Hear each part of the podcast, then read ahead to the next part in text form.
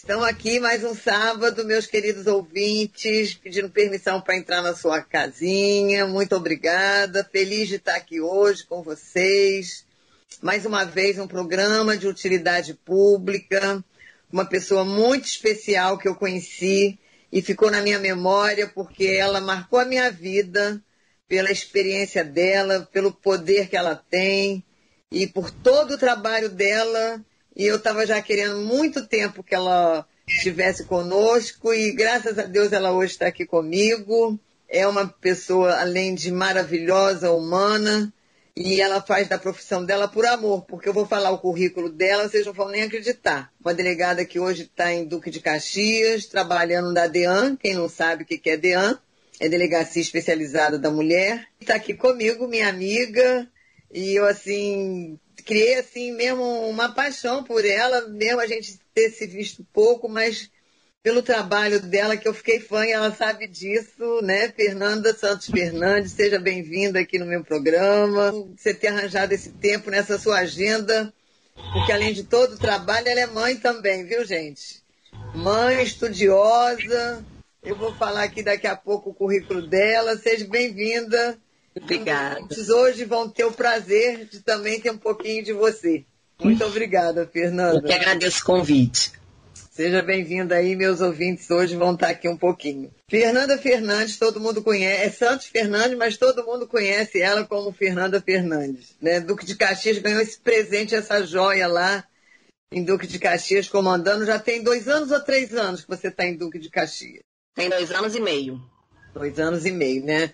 Nós tivemos lá juntinhas, né? Falando para as mulheres. Tem um ano e meio também, mais ou menos, né? Passa rápido, né? Passa rápido, né? E ontem. Foi e ótimo. aí eu fiquei. Não vou falar fã número um, porque tem a filha, tem a família, mas virei fã.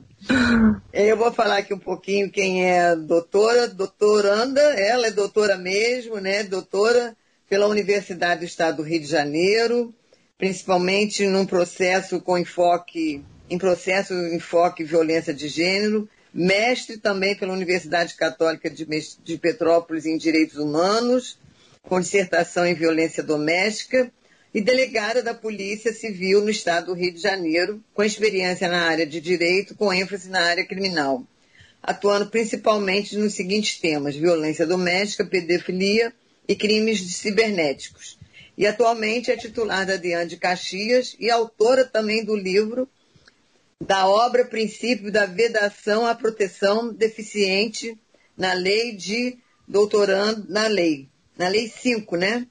Na Lei de Violência Doméstica. Na Lei de Violência Doméstica.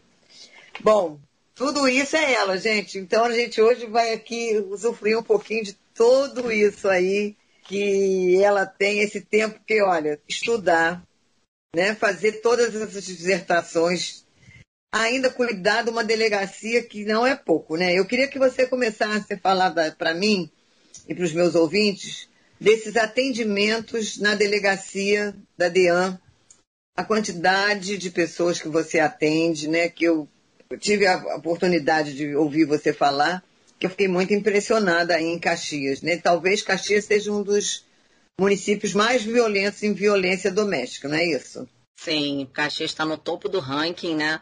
Eu estou lá há dois anos e meio, e há dois anos e meio que essa, essas cifras só vêm aumentando, né? A estatística realmente é, é cada vez maior, né, com relação à violência doméstica, mas ano passado a gente começou um, uma campanha em Caxias, né, em parceria com a prefeitura, chamada Fórum contra o Feminicídio, né? E esse fórum, a gente tem feito vários eventos né, de conscientização das mulheres dos seus direitos, do que é violência psicológica, do que é violência moral, sexual, patrimonial e física, né? A física todos conhecem, né? Mas as demais, elas são um pouco confusas para as mulheres, né? Com isso, a gente vem aumentando né, o número de registros com relação a essa parte inicial do ciclo da violência, que é essa violência psicológica e moral, principalmente, né? E a gente tem, estatisticamente, que o maior número de mulheres, né, que não procuram a delegacia, elas morrem, né? Então, assim, o maior número de feminicídios não vem acompanhado do registro de ocorrência. E isso não é só no, no, no, Rio de Janeiro, no estado do Rio de Janeiro, isso é no Brasil todo. Né? No meu doutorado agora eu tenho feito algumas pesquisas, né, bem específicas assim, e eu tenho visto, né, aqui em Mato Grosso do Sul, Distrito Federal, né, é, assim, por volta de 72, 75, até 78% de mulheres que morrem, né, sem procurar a delegacia, né, e de, dessas mulheres que morrem, essa quantidade, mais de 70%, né, já vinha sofrendo violências, né, de vários tipos e não fez sequer um registro de ocorrência, né. A gente tem estatísticas também que a maior parte das mulheres que tem medida protetiva deferida, elas permanecem vivas, né, por isso que é importante o registro de ocorrência, né, e aí a gente começou essa campanha lá em Caxias, né?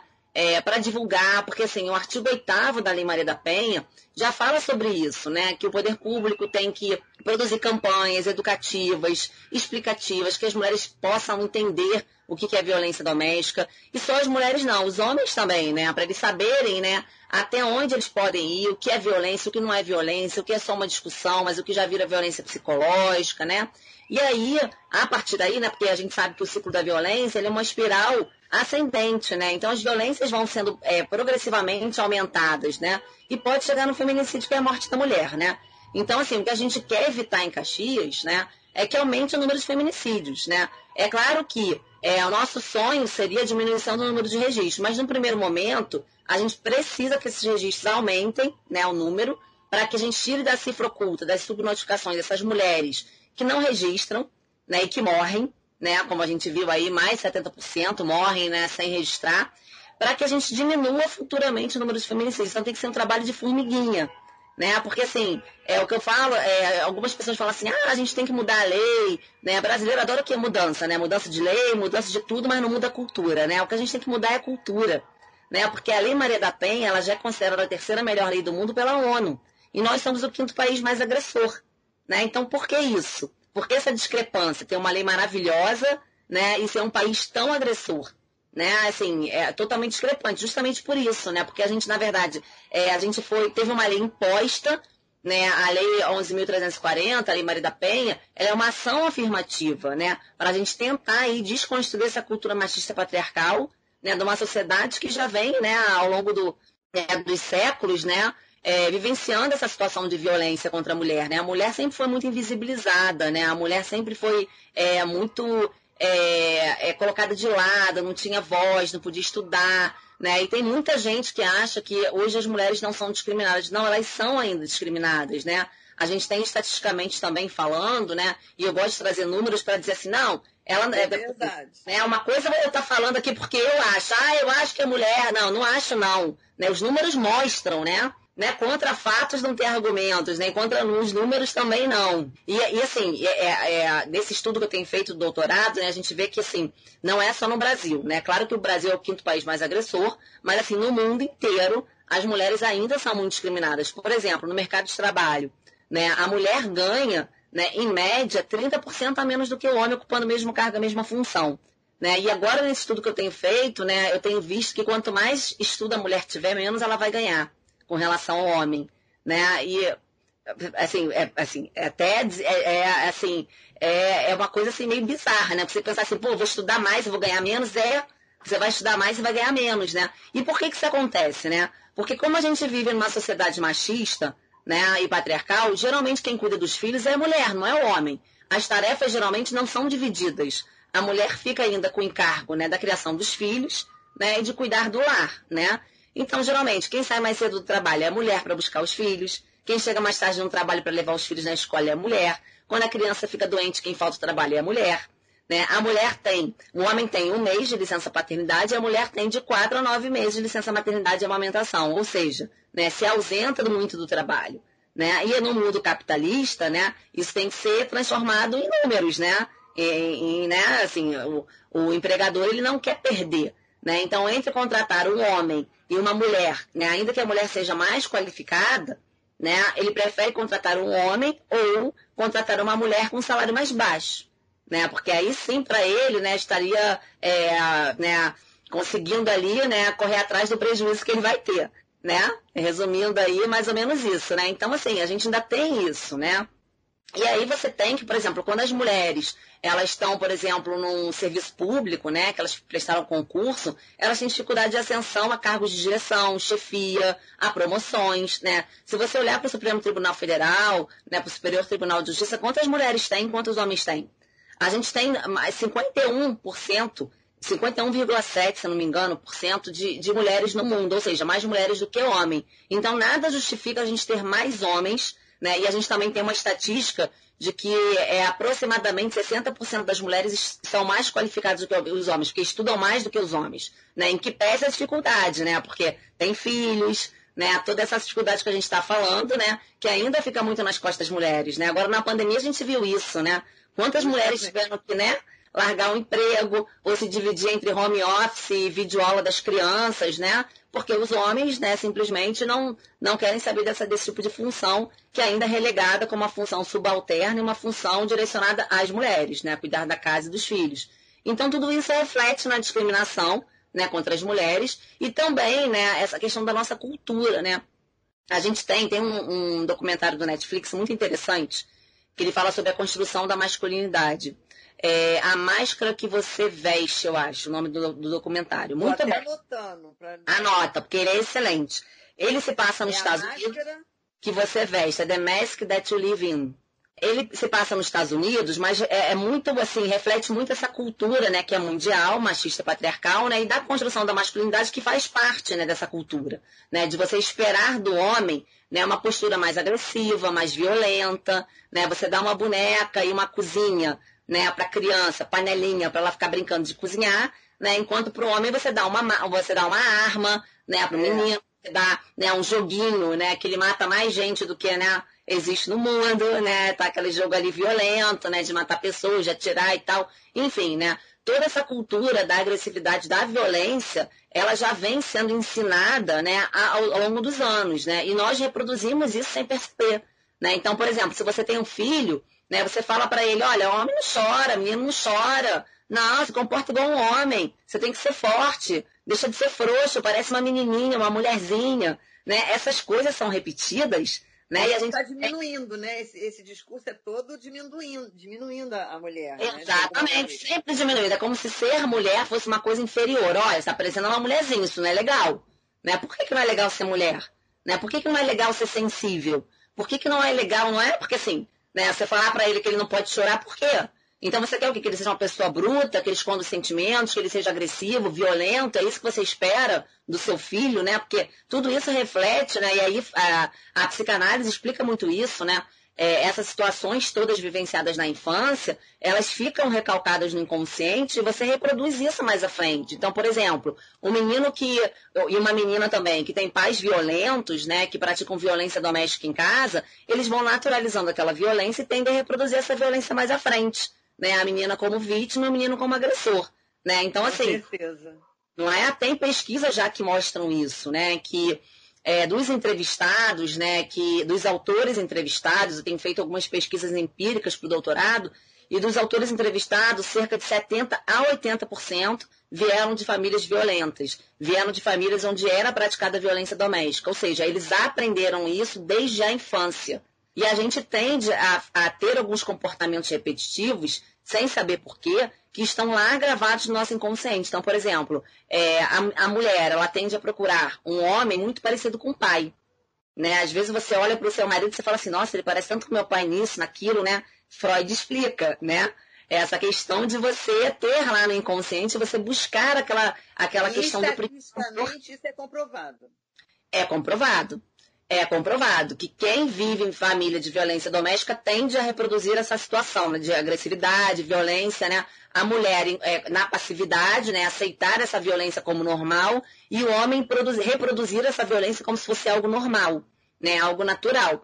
Por isso, né? Que a questão do tratamento é muito importante, né? Da mulher e do homem, né? Porque assim, ninguém é, nasce violento, ninguém nasce agressor a pessoa se torna, né? E muito, muito da, da situação da agressividade, da masculinidade é, que as pessoas gostam de chamar de tóxica, né? Ou destrutiva, enfim, né? Isso vem sendo aprendido no seio da família, pela sociedade, né? Que vai cada vez mais objetificando a mulher, né? Você vê que essas propagandas né, tão, continuam reforçando essa questão da, da, da, da, colocação da mulher como objeto de consumo. Né? Você vê que a, a propaganda da cerveja, a mulher está seminua, né? E a mulher também bebe cerveja. Eu não vou querer beber uma cerveja porque eu vi uma mulher seminua. É como se só o homem bebesse cerveja, né? Então vamos vender para eles, porque eles são os provedores, eles que vão comprar a cerveja.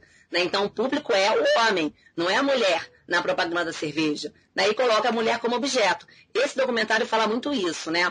Que nos Estados Unidos também tem essa cultura de, né, de cada vez é, colocar propagandas, né, ainda que subliminares, né, colocando a mulher como objeto de consumo, né, de satisfação do homem, né, satisfação sexual, né, enfim, é, esse papel da reprodução, de cuidar do lar e tal, tudo isso fica ali, né? Tudo vai reforçando o machismo, né? Tudo isso nos leva a reforçar o machismo, né? Reforçar Por isso, o machismo. E o machismo leva à violência, né? E o machismo leva à violência. Porque olha só, o homem, ele era tido como provedor, né? Aquela pessoa que era o chefe da família, o cabeça do casal, né? Ele que, que cuidava das decisões mais importantes da família, do que fazer, e levava o dinheiro para casa. Hoje a mulher leva o dinheiro para casa. Né? Quando a mulher leva mais dinheiro do que o homem, já dá problema.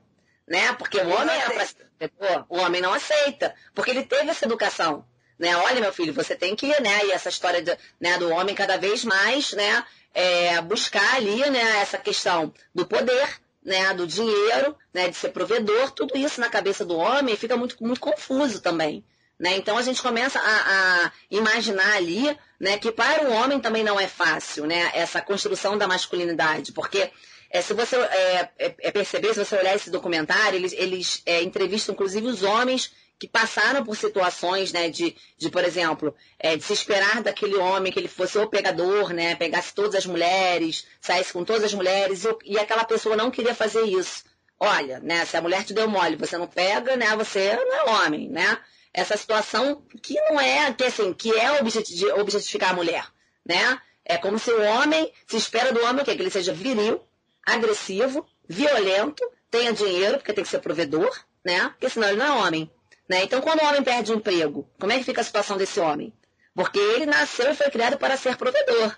Né? Então, toda essa situação né, acaba reforçando o machismo, acaba reforçando a violência. Né? E aí, né, a própria Lei Maria da Penha, no artigo 8 ela diz né, que a gente teria que, o poder público teria que fazer campanhas né, e teria que ser proibida essas propagandas né, que de, de, objetificação da mulher, né, de reforçar essa cultura machista patriarcal. Mas até hoje a gente não conseguiu ainda implementar na íntegra o artigo 8 que é o coração da lei, que é a parte da proteção, né, da, da proteção com prevenção, prevenção e proteção. Né? A gente não tem ainda é, implementado ainda esse artigo. Né? O que eu acho que isso aí que faz com que a gente não consiga diminuir esses índices. Você falou agora assim, né? Você sabe, eu tenho a minha filha, né, desaparecida, e que uma das coisas que eu falo sempre é sobre a prevenção ao desaparecimento, né? E a prevenção, eu acho assim que ela é a mãe de muita coisa. Se você faz a prevenção na saúde, né, muitas doenças não vêm, né? E que interessante também, se você faz a prevenção na violência do machismo, né? Porque às vezes também até a mulher ela faz o homem se tornar machista também, Sim. né? Sim. Como você está falando. Se, você, se a mulher espera essa situação do homem, o homem ele tem o direito de não querer sair com aquela mulher, de não querer transar naquele dia, né? Então, assim, é, e a mulher, ela se sente ofendida, né? Como você falou. Então, assim, é, é, a questão da prevenção da, da violência é muito importante. Sim. Né? Esses centros é muito importante. E Caxias tem um centro, né? Tem. E foi que eu fiquei muito impressionada quando a gente fez juntas ali em Caxias, tipo um seminário, né? Uhum. Que você disse do CR, né? Sim. Em Caxias, que era para os homens. Sim. Vamos falar um pouquinho disso, porque realmente são poucos esses centros. São. No Rio e no Brasil. São poucos. Na verdade, né, é, Jovito, o que eu vejo é que assim todo esse movimento de construção aí da, da, do feminismo, né, e de toda essa questão da, da, do enfrentamento da violência contra a mulher, né, o, o, foco principal é sempre a mulher. Né? E aí se esquece de estudar o agressor, né? Não tem, a gente tem poucos estudos sobre o homem, né, sobre o agressor, por que, que ele é agressor, né, e, e, a questão do tratamento, né, por que, que é importante o tratamento? E, e, ele é tão importante que você vê que o próprio legislador, durante a pandemia, né, inseriu um inciso né, lá nas medidas protetivas, que permite que a mulher, hoje, quando ela solicita as protetivas, que seja uma das, das, das protetivas disponíveis para ela, o encaminhamento desse homem para centro de é, para centro reflexivo, grupo reflexivo ou centro de tratamento, porque o CROM ele funciona lá em Caxias como um grupo reflexivo, mas também como tratamento, porque ele não funciona só com atendimento em grupo, ele tem atendimentos individuais também. Né? E por que, que isso é importante? Porque lá no CR Homem, né, por exemplo, em Caxias, a gente tem uma estatística lá né, fornecida para mim pelo coordenador de lá, o Paulo, né, que é uma pessoa extremamente comprometida, de que de 1.700 agressores atendidos, 1.695 foram reabilitados. O que, que significa reabilitação do agressor? Ele não reiterar a conduta criminosa, ele não praticar uma nova violência contra aquela mulher. E por que, que a gente está falando sobre isso? Porque eu, enquanto até pesquisadora, né, porque eu acabei é, não só trabalhando com violência doméstica, mas também focando meus estudos né, em pesquisas né, sobre o enfrentamento da violência contra a mulher, a gente percebe que a gente tem inúmeros casos de mulheres que vão colecionando agressores e, e agressores que vão colecionando vítimas e colecionando crimes. Né? A gente tem, por exemplo, né, é, casos de mulheres, por exemplo, eu tenho, é, já atendi algumas vítimas, né, que saíram do agressor e depois entraram num outro relacionamento abusivo, com um novo agressor. Né? Então, isso demonstra que só o rede de ocorrência não retira essa mulher do ciclo da violência. Porque o ciclo da violência, né, como todo ciclo, ele precisa ser interrompido. Né? E, e, e interromper esse ciclo, a, primeiro, a pessoa precisa saber o que, que é um ciclo. Né? Aonde é que ela está metida? O que, que é relacionamento abusivo? Por que, que eu vim parar aqui? Né? Então ela tem que entender por que, que ela construiu um padrão de homem agressor. Né? Porque a, a mulher que sai de um relacionamento abusivo e entra em outro, né, tem que acender um sinal vermelho. Opa, peraí. Por que, que eu saí de um, de um agressor e procurei outro? Porque você já passou por toda aquela situação e você está revivenciando aquilo. Né? Todo relacionamento abusivo ele, ele, ele tem sinais. Né? O agressor começa a controlar demais a mulher, aquele ciúme excessivo, tudo é, é, justificado como prova de amor, eu faço isso que eu te amo muito, eu faço isso que eu quero cuidar de você. Então começa a controlar a roupa da mulher, começa a controlar as redes sociais, com quem fala, onde vai, né? Tudo isso justificando, né, para a mulher como prova de amor. Né? Como amor, olha, você é a mulher da minha vida, eu não quero que você passe por isso, mulher é decente não faz isso, mulher direita não faz aquilo, né? E a gente tem, é, há pouco tempo, teve uma, uma muito interessante, uma pesquisa feita pela revista Exame, né, que mostrava que ainda a população né, é, é, julga a mulher pela cor do batom, pelo tamanho da saia né, e pela cor do esmalte. Né? Então era assim, a, a, a pesquisa era assim, mulher que usa rosa claro, é, para casar, nude, é, de família, vermelho, puta. Era assim a pesquisa. Saia comprida, né? Essa pra, de família, saia né, no joelho para casar, saia curta, puta, e, e, o esmalte é a mesma coisa. Né? Isso mostra que a gente ainda tem uma cultura machista muito impregnada. Né, que a mulher né, ainda. E a gente tem também pesquisas né, que, por exemplo, demonstram que a cultura do estupro, né, que também está ligada a essa cultura, essa construção da masculinidade, né, do machismo, né, do patriarcalismo. A gente tem uma pesquisa do IPEA que mostra que 58% dos entrevistados é, imputaram a culpa do estupro à mulher, né, dizendo que se ela soubesse se comportar, o estupro não teria ocorrido. Ou porque estava com uma roupa justa, ou porque estava num lugar é, masculino, ou porque estava bebendo, né? E quando o estrupador estrupa uma criança? Exatamente, né? Tem uma, eu lembro que teve uma. Como é fica esse estrupador? Exatamente. Não é? Justificativa, né? Porque, aliás, né, a pedofilia né, ela é também, né, ela, ela, também pode ser enquadrada, né, se for no seio familiar, como uma violência doméstica familiar, né, por exemplo, pai contra filha, padrasto contra, fi, contra a enteada, o que é muito comum, né, eu pego muitos casos de padrasto e pai, né, na Dian Caxias, né, e isso aí também está muito ligado, porque assim, a pedofilia também, a preferência do pedófilo é pelas meninas. São mais meninas é, abusadas sexualmente do que os meninos. Sim, né? Sim, é, justamente. Né? E assim, e eu pego muitos casos na DEAN que o pai diz que ele tinha que ser o primeiro homem da vida daquela menina. Né? Ou seja, uma cultura ainda, né? De que, é, não, primeiro, né, eu sou o homem, ela, é, né, ela tem que me satisfazer, né? Ela é minha filha, né? Tem aquela dominação, essa relação de dominação do homem com, relação à mulher, principalmente por ele ser pai e ela ser filha. Né? A gente ainda tem isso muito impregnado culturalmente, né? Então, assim, por isso que é importante esses tratamentos, porque o CR homem, o que ele faz é justamente isso. Ele faz essa desconstrução dessa cultura machista patriarcal, né? Ele mostra para o homem que ser homem, não, para ser homem, não precisa ser violento, agressivo, pode ter sentimentos, que aquilo que ele está fazendo é crime, né? E vai desconstruindo. E vem funcionando. Tanto vem, né, que 1695 de 1700 não, não reiteraram, né? Não praticaram uma nova violência. Os números mostram que a prevenção é o caminho, né, para a Lei Maria da Penha dar certo.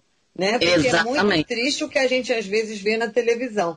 Mas agora a gente vai ficar com aquele gostinho para quero mais daqui a pouco, que a gente está indo para os nossos comerciais. Não sai daí não, gente.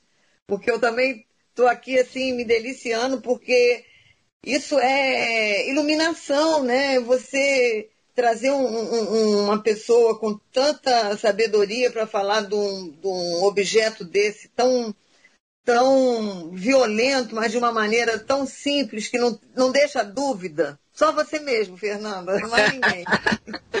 Obrigada. Já estamos voltando. Podcast Jovita Belfort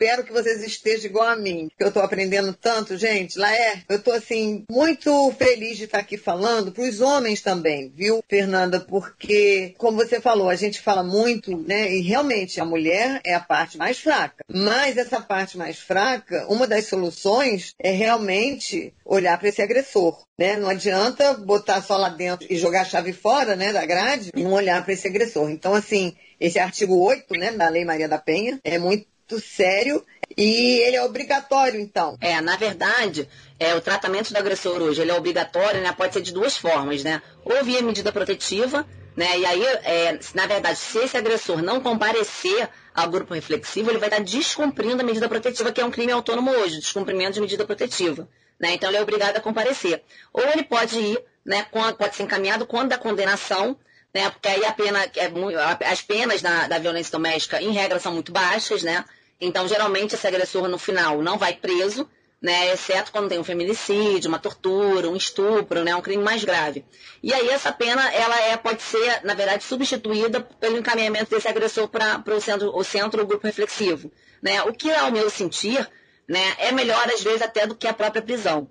Né? Porque a prisão, esse agressor vai sair, é claro que um crime grave, né, não tem jeito, tem que prender, né, faz parte, né, enfim, né, um feminicídio, uma tortura, né, esse agressor realmente ele tem que ser, né, segregado da sociedade porque ele é um risco, né, e, e muitas das vezes, né, e aí da, daí o problema, né, também estudando, né, para o doutorado, né, para já para minha tese, né, eu, eu fiz um estudo empírico, né, é, em alguns grupos reflexivos que foram estudados, aí eu vim na região do Rio Grande do Sul, por exemplo, fizeram um estudo com os agressores já na cadeia, né, já presos e condenados, né.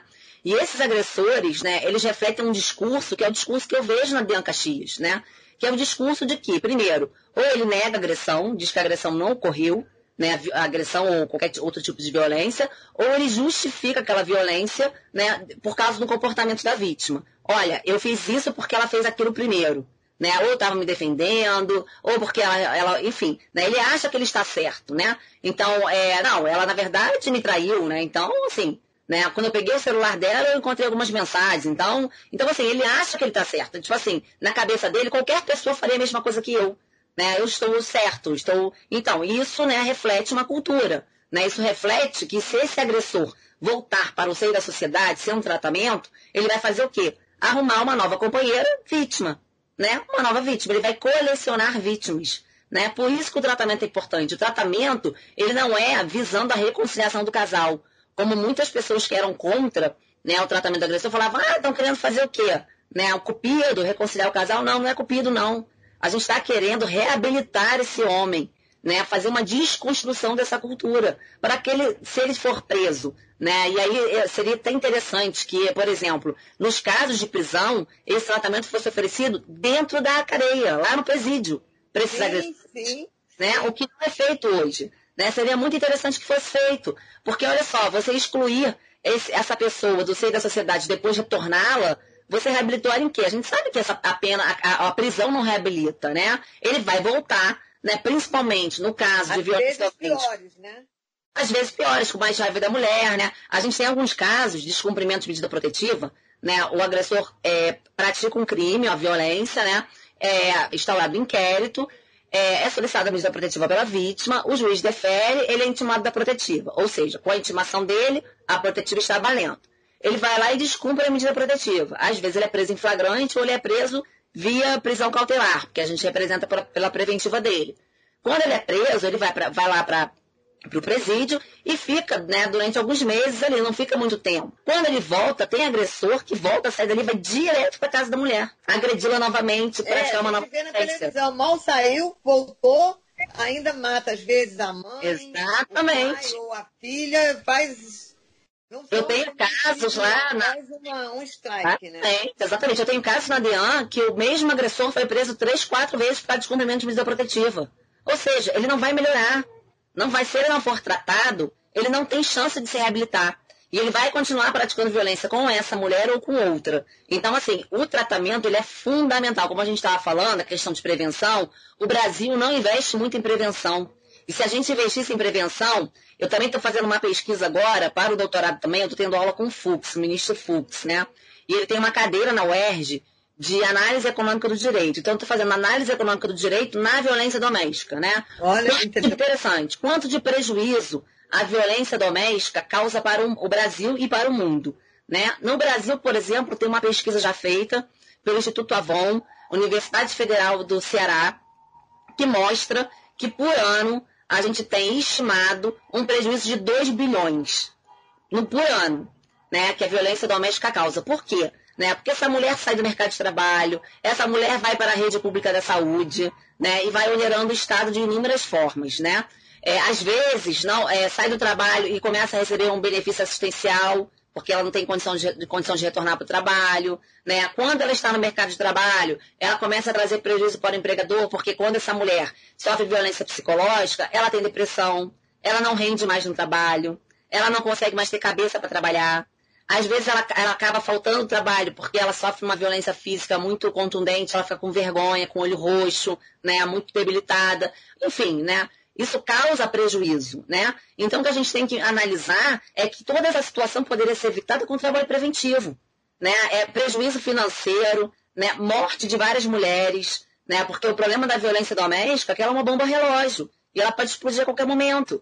Né? A gente não sabe do que aquele agressor é capaz. Como a gente está falando aí, prejuízo psicológico, mental, né, físico, tudo isso é, é, é, muito sério na vida de uma pessoa e ele é quantitativo. Sim. Você, você pode dar um valor a isso, né? Achei máxima essa ideia da prevenção com essas pessoas que já estão dentro da cadeia, né? Se vê, sai da cadeia, vai direto. Se ele não acha que ele está errado, você acha que quando ele voltar né, para a sociedade, ele vai fazer o quê? Ele vai continuar praticando os mesmos atos, porque ele acha que ele está certo. Ele sempre justifica aquela conduta criminosa né, com alguma situação ali provocada pela vítima na cabeça dele. Né? Então, Como você falou, e se até aquele momento foi só, quer dizer, só não, mas foi uma violência, né? Quando ele sai da cadeia, já não vai ser uma violência. Vai ser o quê? Vai ser um feminicídio. Você podia explicar para os nossos ouvintes? Posso. Muita pessoa ainda não sabe o que, que é um feminicídio, né? Exatamente. Olha, o feminicídio, na verdade, né, é, houve uma lei né, que modificou o Código Penal para incluir né, o homicídio qualificado. Né? E aí, por que, que a gente. Por que, que foi legal essa alteração para colocar ali feminicídio? Porque antigamente, né, ainda acontece muito isso, já há pesquisas nesse sentido, né? De que ainda tem cifra é, oculta com relação ao feminicídio, porque ou é colocada na, por exemplo, principalmente feminicídio tentado, ou é colocado na lesão corporal, né, um feminicídio tentado, ou é colocado como homicídio simples, né, enfim. É, e às vezes, né, um, um homicídio é, que não seja feminicídio, né, homicídio qualificado, mas que não seja feminicídio, enfim. Por que, que é legal a gente ter né, ali o, o nome iuris feminicídio, né, o tipo penal feminicídio? Porque a gente consegue constatar que aquela morte se deu em razão da vítima ser mulher. Né? Quando você mata uma pessoa pelo simples fato dela ser mulher, e aí na violência doméstica familiar isso acontece, né? você está morrendo, né? por exemplo, a gente tem também estatisticamente já demonstrado né, que muitos casos de violência física mais contundente, né, e às vezes o feminicídio, ele é provocado ou porque a, a mulher é, terminou um relacionamento, né, ou porque traiu o agressor. Né? E aí a questão da traição né, era muito é, comum antigamente ser alegado de legítima defesa da honra. Né? Não, eu pude matar essa mulher, né, porque ela me traiu. Então ela feriu minha honra, né? Então, assim, era, era legado, né? E aí esse autor era absolvido no tribunal de júri. Né, no tribunal do júri. Só o homem que tinha, mulher não tinha, não, né? Não, mulher não tem, porque a mulher ser traída já faz parte, né? Tipo, é, né? é normal. É normal. É né? Porque o homem, nossa, ele é viril, é instinto, né? Aquela coisa, aquela história toda que a gente ouve desde, desde pequeno. E para você ver, né, como essa, essa questão da cultura é muito é, contundente pra gente, né? E aí, como eu te, te falo, né, é, a questão da, da, do machismo, né? A gente tem é, uma ligação do machismo com o homem. É, o homem é machista. Não. O ser humano é machista. E mesmo nós, que nos o machismo dá... é universal, né? É universal. A gente não tem a pílula do homem, é só da mulher? Não tem. E outra coisa, né? É, a, a mulher geralmente cria os filhos, né? Justamente por a gente viver numa sociedade machista. E se essa criação é machista, né? A mulher também é machista. Porque foi ela que, tá, que criou, né? Foi ela que né, essas regras para, para, o, para o filho, né? O que pode, o que pode, o que é certo, o que é errado, né? Pelo menos ali na primeira infância. Então a gente tem que, na verdade, né? Você vê que a prevenção tem que começar em casa né? Por exemplo, eu, eu brinco que eu tenho uma filha de 5 anos, né? E minha filha vê meu marido é, fazendo compras, lavando louça, indo ao mercado, né? A gente divide as tarefas, né? Então, para ela isso é muito comum, né? Então, até outro dia eu sempre brinco, né? Que ela está tão acostumada com isso, né? Que ela fala assim, mercado é do meu pai. Né, papai lava louça porque a mãe está muito cansada, porque geralmente eu chego depois dele do trabalho. Aí ele fala isso pra ela, ela fala isso para ele. Aí teve uma vez que ele falou assim para ela, filha, quando você crescer, e você tiver um filho, você também vai ter que lavar o piniquinho do seu filho. Ela, ah, papai, não vou não. Vou fazer que nem minha mãe, vou arrumar um marido que lave. Como essa questão, né, de você naturalizar as coisas, né? Para ela é natural que o homem tem que fazer também. Então ela já está crescendo com esse conceito. Ela não está crescendo com o conceito que ela tem que ser, né, como a revista Beija colocou uma vez uma reportagem, bela, recatada e do lar. Né? Que é um protótipo de mulher, né, para casar. Bela, recatada e do lar. Né? Isso aí. E a, e a, mulher, muitas mulheres, que as, mesmo que trabalham fora, ela tem a segunda jornada de trabalho em casa, porque o trabalho de casa só fica com ela, né? Exatamente, exatamente. Mas justamente por, por isso que a gente está falando, né? Pelo, por esse motivo, né? Por esse motivo. numa sociedade machista, né? Por exemplo, agora na pandemia, né? É, muitas mulheres tiveram que largar o emprego, né? Para ficar em casa com a, criança, porque com videoaula, aí né, não tem escola, né? Então, assim, você não, não tem com quem dividir, né? Porque isso é um outro problema que a gente tem, né? A gente tem, hoje em dia, uma terceirização da educação, né? Os pais têm terceirizado a educação dos filhos. Isso é um problema, né? Quando você terceiriza, né? Eu terceirizo para a escola e a escola não supra esse papel, essa criança fica sem essa educação. Aliás, o artigo 8 da lei, ele também fala né, que teria que ter nas grades curriculares né, essa matéria, né, falando sobre violência doméstica, falando sobre essa situação toda de prevenção né? O que seria muito interessante, porque os pais em casa não conversam, né? E a escola, né, que fica com esse papel também acaba não fazendo. Né? Então, por exemplo, a pedofilia, né? Você tem como prevenir a pedofilia, você tem que conversar com seu filho, né, com sua filha. Falar, filha, aqui não pode tocar, aqui é parte íntima, aqui é parte privada, ninguém toca aqui, ninguém pode fazer isso. Porque quando o pedófilo se aproximar da sua filha, ela vai saber que aquilo dali não, não pode ser feito. Então, no primeiro gesto dele, ela vai procurar você para falar né, para conversar. Mãe, mamãe, aconteceu isso, ele tentou fazer isso. E aí você evita que aquele ato seja consumado, porque depois que consumou, né, depois que o abuso sexual foi feito, né, você não tem como retornar mais aquela criança para o status quo. Qual é a média aí de Duque de Caxias? dessa questão de, de adolescente abusada sexualmente? Olha, durante a pandemia agora, a gente tem tido inclusive um aumento, né? A gente, na, na verdade, Jovita, vou te falar, que aqui a situação é mais grave, porque não são adolescentes, são crianças abusadas. A gente tem aqui, o grosso aqui é, de número que a gente tem são, envolvem crianças, né? Geralmente o, agressor, o abusador não tem uma vítima só, ele tem várias e ele não faz uma vez só. Aquele abuso é reiterado durante anos, anos no seio da família. Né, que é uma outra característica que é muito parecida com a violência doméstica, né? Ocorre entre quatro paredes, dentro de casa, no lugar onde as crianças e as mulheres deveriam estar mais protegidas é o local onde elas são né, violentadas, né? É, sofrem violência ou sexual ou física ou qualquer outro tipo de violência. Então, isso também é uma situação que a gente tem que é, pensar, porque se ocorre dentro de casa com pessoa conhecida, né? Se você não conversa com a sua filha, ela vai achar aquilo normal, porque é uma pessoa que é próxima a ela, né? Então, assim, é, essa é uma questão que também é, é, eu entendo que a pedofilia também ela deveria ser abordada já na escola também.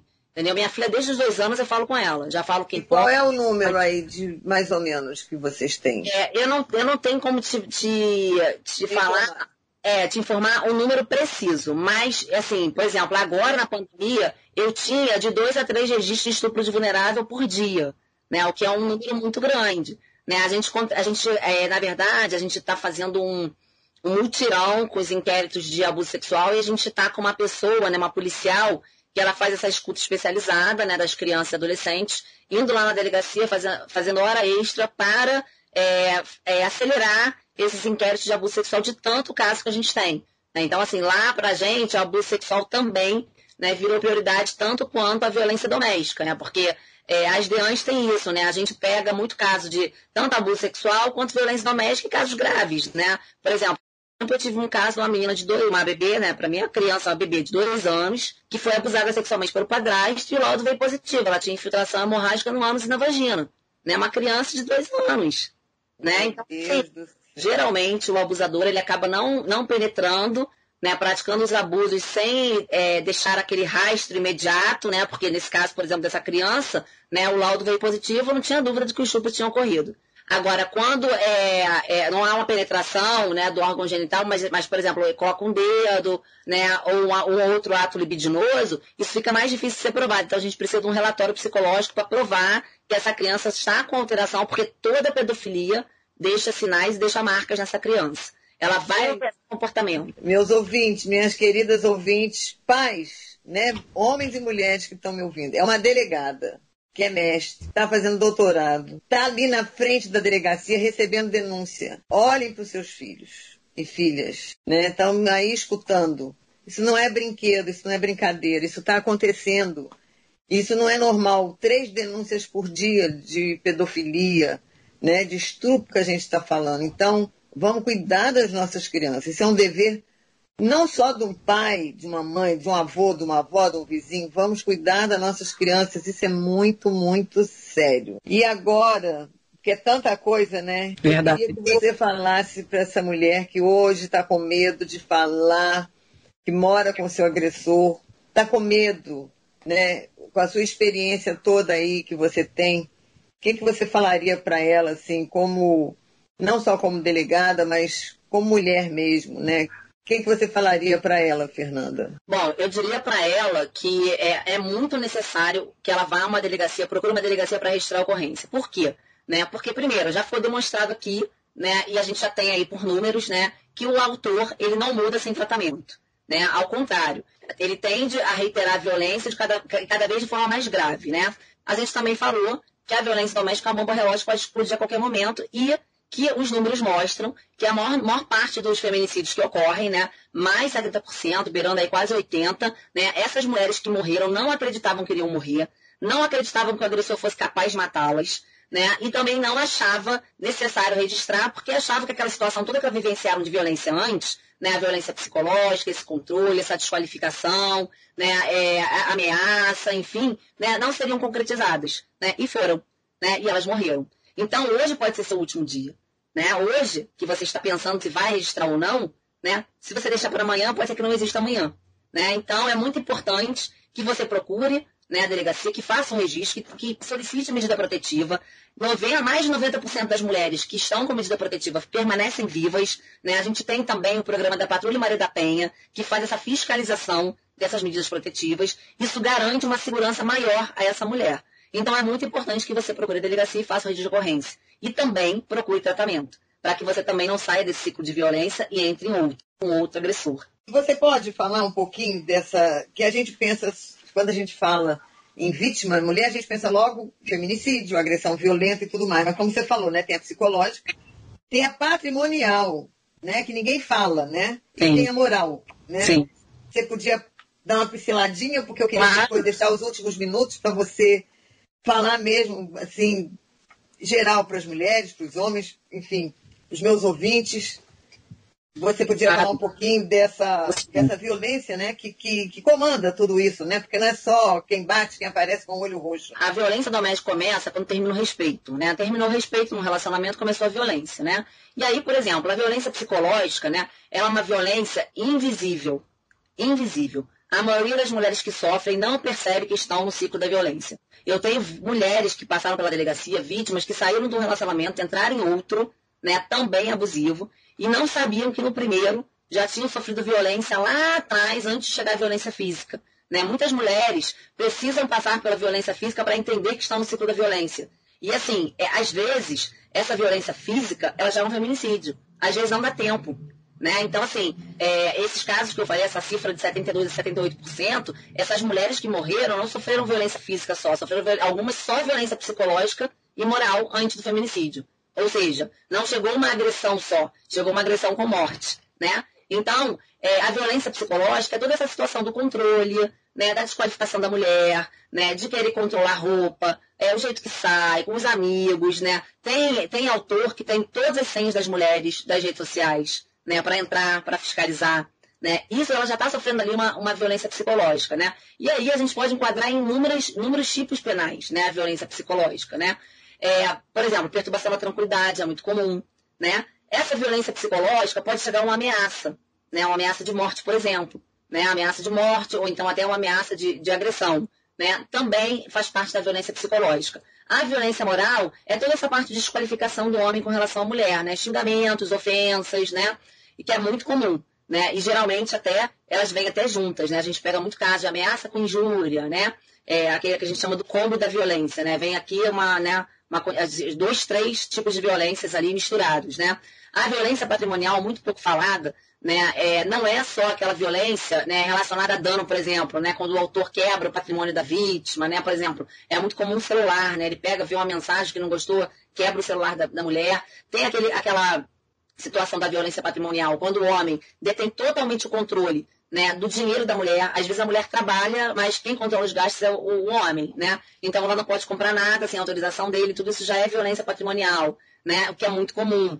Né? A gente tem também aquele autor, né, que, por exemplo, esconde documentos da vítima, né, carteira de trabalho para que ela não consiga arrumar emprego, ou então esconde os documentos das crianças para que ela não consiga sair de casa né, que a gente coloca na subtração de documentos, por exemplo, né, que também é muito comum, esconde certidão. Porque como é que a mulher vai sair de casa sem um documento do filho? Se a criança fica doente, para você entrar no posto médico, você precisa de documento, né, senão a criança não é atendida. Né? Então, assim, a mulher acaba não saindo de casa, ela acaba ficando em casa por conta dessas violências reiteradas, né? A, mais conhecida é a física, né? Violência física, que não é só o feminicídio, ela pode começar, por exemplo, com um empurrão, né? Que são as vias de fato, um apertão de braço, né? E aí pode ir para uma lesão corporal, né? Que é aquela violência, um soco, um chute, né? Um, arranhão, né? Tudo isso já vira violência, é, é, já vira lesão corporal, também é violência física. A gente tem na, na Bianca Caxias muito caso de tortura também, né? O, o, autor que fica torturando aquela mulher às vezes a noite toda, né? É, querendo que ela confesse uma traição, alguma coisa nesse sentido, também é muito comum, né? E o feminicídio tentado consumado. Né? O que é o feminicídio? Quando ele tenta matar aquela mulher. Né? Aí pode ser aí o tentado, né? quando ele tenta matar, ou então quando ele mata. Né? O tentar matar é aquela situação. Ele não matou por quê? Porque aconteceu alguma coisa que impediu de matar. Ou chegou alguém, né? ele fugiu, ou chegou alguém que né, acabou intervindo ali e ele não conseguiu concretizar o ato, né? E, aí, né, a violência sexual também, que a gente não falou, né, que também é muito comum, né, a violência sexual, aquele cara que chega do trabalho, por exemplo, e acha que a mulher é obrigada a manter relações sexuais com ele porque a esposa dele é obrigada, né, e ela não está afim. E ela diz que não e ele força a relação sexual. É um estupro. Né? Por exemplo, é, transar sem, sem usar camisinha, né? se a mulher quiser que o homem use camisinha e ele não usar, também é uma violência sexual. A, obrigar a mulher a praticar o aborto é uma violência sexual. Poucas pessoas comentam sobre isso também. Isso acontece, né? A mulher engravida, o homem vai e obriga a mulher a abortar. Isso também é uma violência sexual. Então, assim, a gente tem inúmeras situações de violência né, que podem começar lá atrás, que a gente fala que o ciclo da violência ele começa com essa fase da tensão que essa fase da violência psicológica, moral, essa fase que começa ali é um controle excessivo, ciúme, né? E ela vai, né? E, e ela começa a aumentar né, essa, essa violência, ela vai para a fase da explosão, que aí acaba combinando com a violência física, e aí pode né, nem ter a terceira fase, que pode terminar com feminicídio. Né? Se, se passar do, do, da fase da explosão, vem a fase do arrependimento da lua de mel, que é a fase que o agressor vem, né, sente que vai perder a mulher, né? E aí vem arrependido, diz que nunca mais vai fazer aquilo, que ela é mulher da vida dele, me perdoa, isso nunca mais vai acontecer. A mulher acredita, perdoa, e aí volta para ele. E às vezes é nessa fase que ocorre o feminicídio. E às vezes nisso está 10 anos nisso também, né? Porque quando ele volta, né, a mulher já perdeu todas aquelas violências como se a mulher esquecesse, né? Tivesse ali, deletasse tudo, né? E ele continua, né? Porque ele não sofreu nenhum tratamento. Aí os filhos já estão traumatizados, se tem filhos, e aí tá uma bagunça total, né? Ou seja, é, quem ama não mata. Quem ama cuida, quem né? Quem ama cuida. Briga de mulher a gente põe a colher coisas que a gente tem visto agora e é verdade. A gente não pode ver uma violência dessa e falar, não, não tem nada a ver com isso. Tem sim. Tem. Tem mesmo, tem sim. Você pode salvar uma vida. Né? Uma mãe de família, uma filha de alguém, né? Então a gente tem mesmo que botar a colher. Ah, eu estou muito feliz de estar com você aqui. Nós estamos chegando ao final, é, Fernando. Passa rápido, né? Passa rápido, mas a gente tem muita coisa aí com a sua experiência. Não falamos dos direitos humanos, que você é mestre de direitos humanos, e isso me deixa muito feliz de ver uma policial, uma delegada, né? E eu queria que você rapidinho falasse aonde é a DEAN de Caxias, o 190, né, que é um número muito importante. Eu vi nas suas redes sociais que também você chama o comandante do batalhão, né, se alguém precisa. Enfim, eu adoro o Duque de Caxias, você sabe disso, né? Eu tenho muitos amigos em Duque de Caxias, quero mandar um beijo enorme para os meus amigos todos e aqueles que eu não conheço, que em breve, se Deus quiser, eu vou conhecer. Quero levar um núcleo aí de desaparecidos para Duque de Caxias. Excelente. É, se Deus quiser, prevenção também para o desaparecimento, que aí também não é brinquedo, né? Mas, é. E, enfim, deixa aí esses números, sua rede social aí. Você é uma pessoa muito importante nessa luta aí. Muito feliz de você ter ficado aí comigo esse tempo aí. E para os meus ouvintes, meus ouvintes queridos, até sábado que vem, um bom domingo para vocês todos. E aí eu deixo aí a Fernanda deixando nas redes sociais dela. Um beijo grande. Tchau, Laerte. Até do sábado que vem. Bom domingo. Fala aí, Fernanda. Bom, gente, eu tenho é, minha rede social no Instagram, Delegada Fernanda Fernandes. Lá eu publico todos os eventos, as lives que eu faço, tudo fica publicado nas minhas redes sociais. É, se alguma pessoa quiser tirar algum tipo de dúvida, eu também respondo todas pelo, pelo direct, né? Eu, eu vou de uma em uma respondendo, tá? Dando orientação, às vezes está na dúvida se é caso de registro, né? O que deve fazer, eu também ajudo, né? E, é, um, eu, assim, os, os números que eu gosto de dar né? 190, situação flagrancial, né? A situação está ali, né? A pessoa está sendo agredida, está sendo, é, sofrendo violência naquele momento. Liga para o 90, né? Que é quem vai levar para a delegacia para uma situação flagrancial, né? 197 é, também é um novo canal que a Polícia Civil é, reinventou aí durante a pandemia, né? É um canal muito interessante para registro de ocorrência para aquela mulher que está impossibilitada de sair de casa. Às vezes ela não tem dinheiro da passagem com essa crise da pandemia, às vezes o agressor está do lado dela, né? Então ele saiu para tomar banho, ela consegue ligar rapidinho para o 97 fazer né, o registro. É, temos também o registro online, né, mas não é a melhor opção. Né, porque o 97 você está falando com uma pessoa, você tira dúvidas, tem orientação ali também, né, mas também tem esse canal do registro online, que é, que é direcionado para uma delegacia, né, depois para que o registro seja feito. Né, a Bianca Caxias fica na rua General Dionísio sem número, né, ao lado do Fórum do MP, do Ministério Público. Né. Eu acho que a melhor opção é o registro presencial, porque lá a gente sente a ocorrência, né, né então assim, a gente consegue, né, é, a, sentir a ocorrência e olhar ali né, a gravidade daquela situação, né? Que às vezes um dia é o tempo da vítima ficar viva ou morta. Né? Então, ah, vou fazer semana que vem. Não, não dá tempo, porque quando você faz registro online, né, até a mulher ir na delegacia, até a mulher solicitar protetiva, você tem um tempo, e eu acho que a violência doméstica é uma situação emergencial, urgente, todos os casos, né, e é uma bomba relógio. Então, às vezes, um dia faz toda a diferença. Então, queria dizer que é a Diana Caxias funciona 24 horas por dia. Estamos lá fazendo qualquer tipo de registro de violência contra a mulher. Minhas redes sociais estão aí, né? O Instagram é a principal, que é onde eu, eu publico todos os eventos, né? Todos eles com muita informação. É importante é a gente buscar informação até para prevenção, né? E até para entender os seus direitos, né? E como agir né? Porque o conhecimento é poder, né? A gente só tem poder quando a gente tem o conhecimento, né? E a gente é tem o poder ali né, de se autodeterminar, fazer o que, que eu faço, né? Com, né? Eu, eu procuro a delegacia, eu não procuro, né? Numa situação dessa. Então, é, e a prevenção, né? Tem tudo a ver com, com conhecimento, com a informação. Né? Então, queria te parabenizar por estar fazendo é, um programa para falar sobre violência doméstica, porque durante a pandemia a gente teve um aumento, agora tô, a DHG está com um aumento gigantesco agora, né? Que as pessoas voltaram a sair às ruas, né? Então é um período que é muito importante falar sobre isso, né? Justamente. Diante dos casos. É isso aí, gente. Até sábado que vem. Obrigada.